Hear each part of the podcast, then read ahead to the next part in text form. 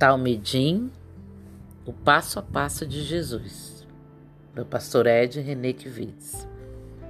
Venha, respondeu Jesus. Então Pedro desceu do barco e caminhou sobre as águas em direção a Jesus.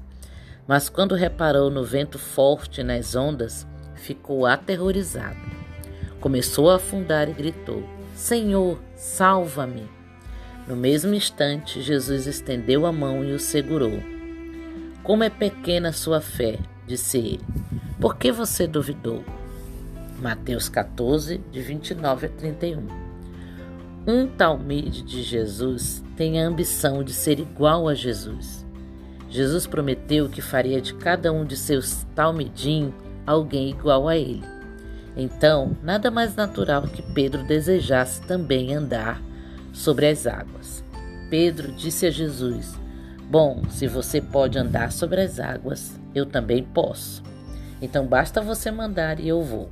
Muito natural. Jesus disse: Então venha. E Pedro foi, além de Jesus. Pedro talvez tenha sido o único ser humano a andar sobre as águas. Ele andou sobre as águas, mas quando viu o vento, começou a afundar. Teve medo e gritou: Senhor, salva-me. Jesus atendeu o seu pedido, mas fez a Pedro uma crítica contundente. Como é pequena sua fé, por que você duvidou? Impressionante! O único ser humano além de Jesus a andar sobre as águas deveria ser considerado um homem extraordinário. Mas Jesus diz que ele é um homem de pequena fé e o repreende por ter duvidado. Do que foi que Pedro duvidou?